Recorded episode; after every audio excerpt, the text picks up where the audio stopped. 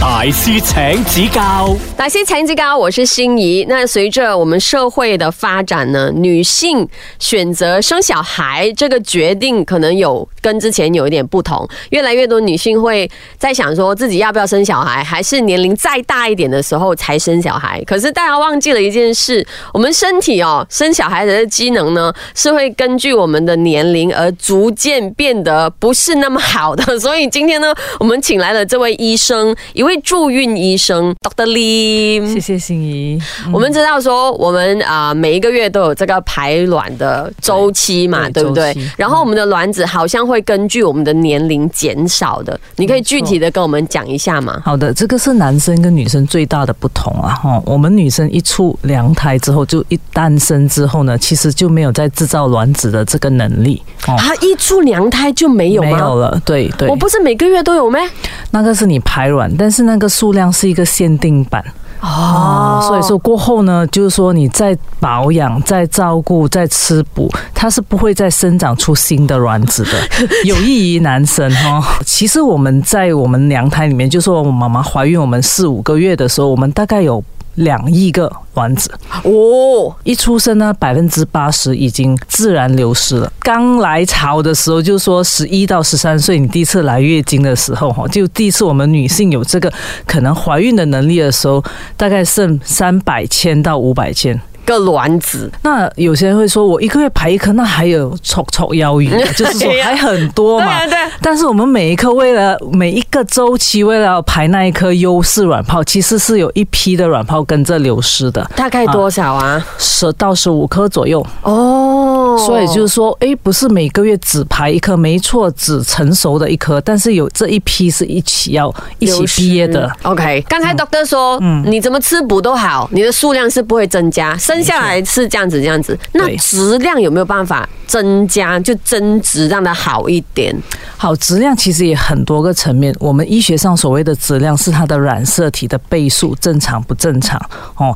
但我们在我们的卵子呢，只能够有一半我们的那个染色体嘛哦，因为它要跟对方的精子结合，才成为一个呃倍数呃正常的那个数量。所以在这样的分裂过程的时候，因为岁数的关系，它分裂的不正常，所以为什为什么说四十岁以上这个唐氏的风险会增加，就是这样啊。所以这个质量如果从染色体部分来看呢，是没有办法通过什么饮食习惯去弄好的，因为它就是一个自然的规律。嗯，所以呃 Doctor 可以讲是顶顶的吗？这一切？可以这么说，但是我们还是有其他因素可以造成它另外的质量不好的嗯哦，因为质量的部分还有从我们的 mitochondrial function 那个也是跟岁数有关系，或者它的那个整个的那个呃分就是那个发育的能力也有不一样的，所以不是只是说只定在那个染色体。好的，我们现在先休息一下，待会回来呢，我们将会和 Doctor Lim 请教更多。大师请指教，欢迎回来，大师请指教。那现场呢，我们有助孕医生 Dr. Lim。那影响卵子的，会不会也有这个荷尔蒙的部分啊？有，就是说，如果我们身体面对一些好像甲状腺的问题、甲状腺失调、甲亢或者甲减也好，这些也会影响我们排卵的功能，嗯，哦，进而也会影响我们周期紊乱啊、怀孕的能力等等的，嗯，哦，我有听过一个叫做季经的讲法，都是不知道你有听过吗？就是我们说月经嘛，就是每个月都来，季经就是百 seasonal，三个月来一次，两个月来一次，那跟我们卵子有关吗？有。它可能就是多囊卵巢症候群的一种的表现，就是说他们其实卵泡很多，但是都不成熟。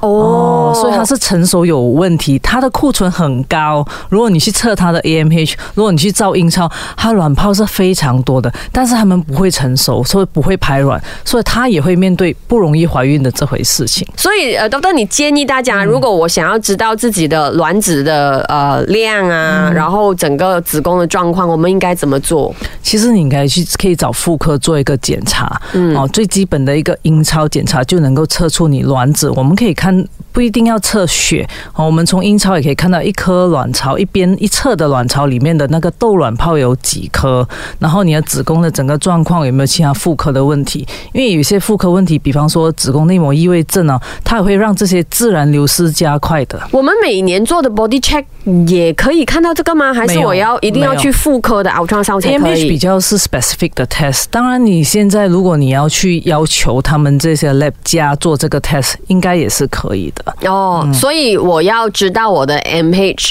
呃，有没有说如果我是二十几岁的话，我的 MH 应该要在哪里？有的，我们是有一个 normal gram 的，在三十以下的话，应该在十五 picomole per liter。要记得哦，那个单位很重要，因为在中国的他们是用另外的那个单位，就会比较低。因为换来我们这个马来西亚比较尝试 picomole 要乘七点一四，不要自己吓自己。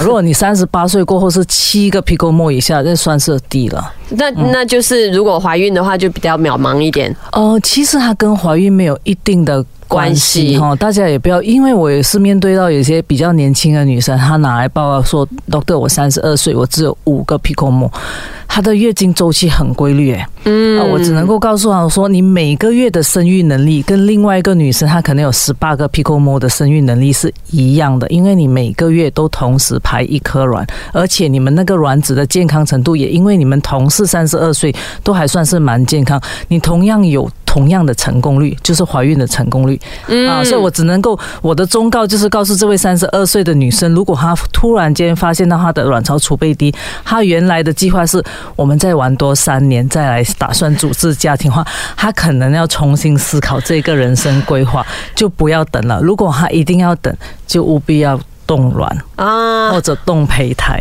OK，好，那好关于冻卵、冻胚胎呢，我们可以继续请教一下 Dr. Lim。好，大师请指教，大师请指教，我是心怡。我相信今天 Dr. Lim 的分享呢，会让女性非常的关注，除非你已经生了小孩。如果你是事业女性，还在打拼的阶段，你一定会听过这两个字，叫做冻卵。我们请助孕医生 Dr. Lim 跟我们讲，冻卵其实是什么来的？冻卵，呃，言下之意就是把你的卵子急速冷冻起来。嗯，那干嘛用呢？就是改天日后的一个孕育宝宝的这个用途。那都等走进你的 clinic 求助的，就是希望生小孩的女性哦，呃，年龄范围是多多少在？我其实从其二十八岁到甚至四十五或有时以上都有，但是平均年龄呢，以我们的那个住院中心是三十七到三十九岁。所以讲到冻卵的时间，到底有没有一个最好的时间或年龄，你去冻是最好的？有的，如果以我们的那个数据来看，我们都知道三十五岁以前是最好的，因为你数量最多，质量也最好。哦，所以那时候你做这件事情是最有效的。所以冻卵是一次就可以的过程吗？还是需要多次的？那你就要看到一次性你能够取得多少颗卵子，而且你要看你在冻的时候年龄是在几岁。嗯啊，如果你要有百分之五十改天有可能有一个小孩的希望呢，三十五岁以下的人可能你要有十颗卵子。嗯啊，到你四十岁以上的话，你可能要冻上二十颗以上。那偏偏那个时候你的库存是降低了，所以可能你要重复。几冻几次？对，哦累积那个卵子的数量来达到一定的成功率。有没有试过进行了冻卵的过程之后、没有卵子的、啊？有，所以这个呢，其实做 IVF 的时候也有可能的，就是因为我们促排，如果它的库存量特别低的时候，就是说连促排可能只有一颗或者两颗卵泡看到的，嗯，结果取的时候有可能取不成，或者取出来的时候可能不成熟，或者取出来的时候冻不上的，这个可能性其实不止冻卵，连在试管的时候都有可能面对的一些问题。请 Doctor 跟我们分享一下，如果今天我要冻卵呢、我知道说可能我要打促排针，促排针的用意就是是什么？让多颗卵泡一起成熟，所以我们自然的周期只有一颗成熟的卵泡。那我们去冻卵这个这样大的那个工程哈，我们当然不只希望只冻一颗，想要冻多颗。那要让怎么让多颗卵泡一起长大成熟呢？唯有通过打这个促排针。啊，明白。好的，我们现在先休息一下，待会回来呢，我们将会和 Dr. Lim 请教更多。大大師請指教，欢迎回来，大师请指教。那现场呢，我们有助孕医生 Dr. Lim，请 Doctor 跟我们分享一下，如果今天我要冻卵呢、第一个 step 一定是要找医生 consult 先哦。对然后接下来我要准备些什么？我的时间是怎么安排的 OK，做了一些简单的那个检查，比方说血液检查，你检查你的 AMH，做一个阴超，看你有多少泡，然后 have this conversation with your doctor，就是跟他对对话，就是说跟你问你的医生，其实 doctor，我在这个年龄，我的期待是说有一个小孩或者两个小孩，甚至三个小孩，然后我什么时候大概想要生小孩，这些都在考量里面，然后 doctor 会依据你现在的年龄、现在的数量来给你一个建议说，如果你要两个小孩，你可能要冻上二十甚至二十五颗卵。那以你现在每一次可能只有十颗的情况之下，你大概可能要做两到三次。嗯，不是说哦，那我就说哦，doctor 说要做两三次，但是我不愿意做两三次，我可以做一次吗？那不没有不可以的事情，就是说一次的话，那我可能没有那个成功率，我会会降低一点，这样子而已。哦，OK，、那我知道了这些之后，Doctor 就会给我什么？对，那通常我们都是依你的那个例假嘛，就是你的 period。嗯那如果你真的没有办法，你时间那么紧凑，我们可能还要去 schedule 你的 period 来去成就你做这一件事情。你明白吗？所以你只有说我都在飞，我只有这两周在 KL，、你可以帮我安排吗？这个是可以的，但是你要事先哦。打那个促排针啊对对，打促排针，基基本上我们打促排针，大概你要给自己两个礼拜做这个事情。那也有一定有人问过你这个问题的，嗯打促排针会让我的呃脾气变得很暴躁啊，然后变得整个人做防身不到啊。哎，没有这个防身不到的事情，其实我还都没有见过。反而怀孕过后，这个情况可能会有。打促排针，你说上不了班呢、这个这还没发生过。因为就感觉上是好像影响荷尔蒙的感觉哎，嘛。没有没有，其实我们身体我们不要太过担心。你知道怀孕的荷尔蒙有多高吗？嗯，哦，所以这个打促排针它是一个暂时性那最常见的就是可能会觉得，哎，那个私密处的分泌物会稍微比较多，胸可能会比较胀。少部分的人，非常少部分可能情绪有一点点波动，嗯，但是绝大部分的人我都说非常 OK 哎，啊，可能小腹有点微胀，然后取了卵过后，尤其现在多囊的人，就是说取了可能二十颗以上卵泡的人，他可能会有一点不舒服，嗯，就除此之外呢，其实没有太大的问题。这个卵子冻了之后，嗯呃，可以放多久呢？其实我们就放在这个 liquid nitrogen tank 急速冷冻嘛，所以那个没有放到没有上限。其实基本上，如果你条件具足的话，就是说你不要断电断水还是什么 自然大灾害，那个那个冷冻的情况有有有问题的话，基本上没有上限。是哦哦，当然你每一年要给雪柜钱呐、对对对，雪柜钱 maintenance fee，我们讲液化碳，我们要 要买液化碳。一定很多人都很好奇的，请问我冻卵一次，然后再加上雪柜钱，是大概费用在多少？如果取一次卵，加上每每年的冷冻费大概千二左右，那取一次卵冷冻的话，大概一万七左右。一万七。嗯，所以如果你要冻五年，今天你三十五岁，你可能想四十岁前想。可能呃要用上，你就说你可能四十岁以上，如果我还没有找到，我也其实不想再生小孩的话，那你 factor in 五年的那个冷冻费，加上一次冻卵，大概两万二左右吧。嗯，所以就是一个 Chanel 的价钱，哎对各位女性朋友们。更贵啊。大师请指教，大师请指教，我是心怡，继续来关注一下关于人工受孕这件事。那当然，人工受孕讲的就不只是我们较早前可能凍卵，大家忙着呃做工，没有时间生小孩。人工受孕就是更 怎么说，就觉得说对不孕不育的朋友来说，就是一个非常好的方法。我们先请出助孕医生 Dr. Lim。你好，心怡。人工受孕是怎么样做的？我们知道，就是哪一个卵子，然后哪一个精子，就是做成一个 baby，然后再放进妈妈的肚子里面。对，layman 的讲法是不是这样？是的，我们它叫做试管婴儿。所谓的试管，就是说这个精卵结合本来是在我们人体里面，那我们人工的方式说这个精卵结合我们带到体外，然后体外受精技术，然后胚胎移植这样子的一个部分，我们叫做 in vitro fertilization。嗯，那其实对 IVF 也有很多的迷思，比如说 IVF 就容易生 twin 宝宝，嗯，是这样子吗？是，甚至有些人来做 IVF，我要 twin 宝宝这样的一个诉求，这这我怎样常常哦遇到。OK，其实是这样子的，我们在呃虽然在体外受精也有胚胎，通常都能够有两颗或以上的胚胎。嗯，当然我们要不是每个胚胎都是健康，可以着床成功孕育成为一个宝宝，所以为了要提高成功的那个受孕率呢，以前我们可能会移植两颗甚至以上的胚胎。今天呢，我们呃想要减少这个部分，其实双胞胎呢，在一个 IVF 中心呢是一个 KPI 来的，如果你的双胞胎很高，你的 KPI 会掉下来哦。所以为什么这么说呢？就好比方，我们去。赌博一样啊，你你多放就可能多得，但是是是风险也增加。那大家都只是想要得，而忽略到有可能增加的风险这个部分。如什么？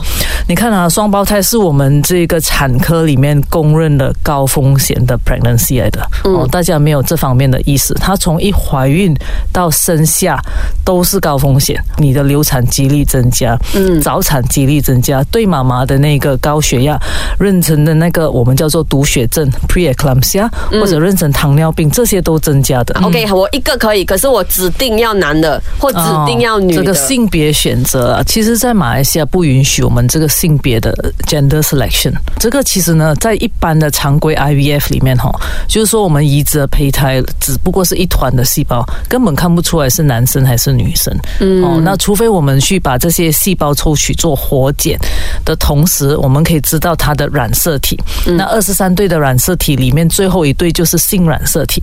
那如果有做第三代的朋友，有一些报告能够显示这个是男生还是女生。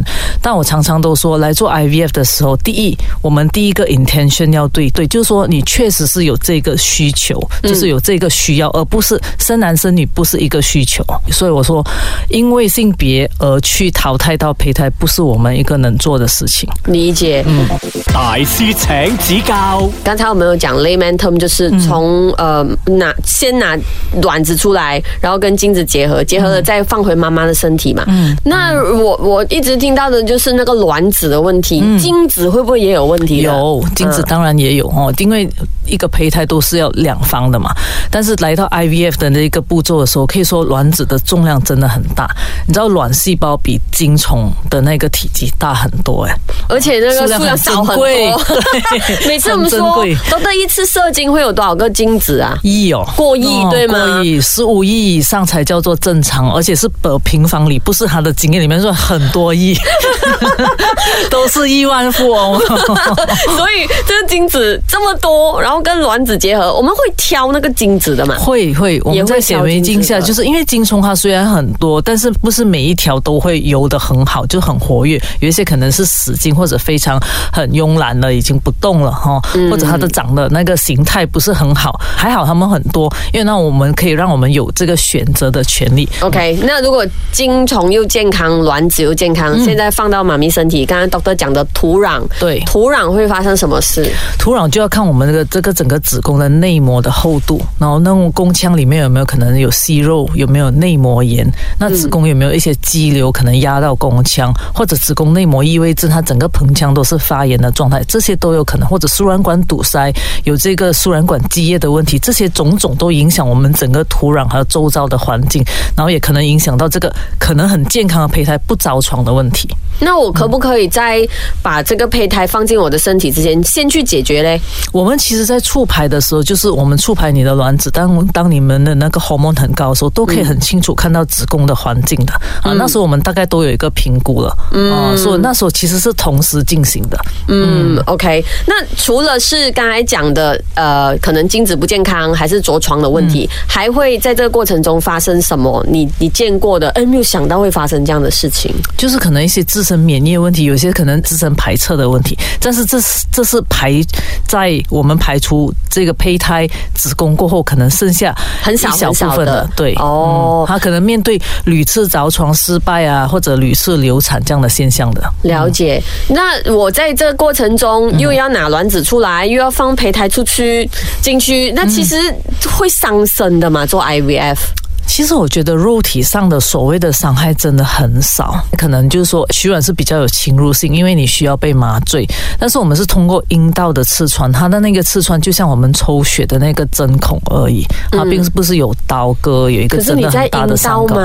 对，阴道当然它是比较敏感部位，而且是有不是一个真正所谓的就是无菌的状态，所以我们那个无菌的那个呃准备的都要做足，要不然也会有可能有感染的风险。那一般上这个感染风险，在我们做这些准这些措施之下，被感染风险其实非常非常低了。这样子，那刚才 doctor 说，生理上的伤害是很小的，比较大负担应该是心理。没错，其实当然你很不容易做这个决定，因为要面对这个可能不容易怀孕的一个挑战了。嗯，然后再加上一个决定要去做这个人工的部分啊，然后还要付一笔不少的费用，然后一定对对这个结果有一点期待哦，既期待又不知道会发生什么事的这样子。当我们这个期待跟我们的所得到的那个结果有落差的时候，这个我觉得这个心理的负担是比较多人面对的，而且比较难去衡量的。了解，大师请指教。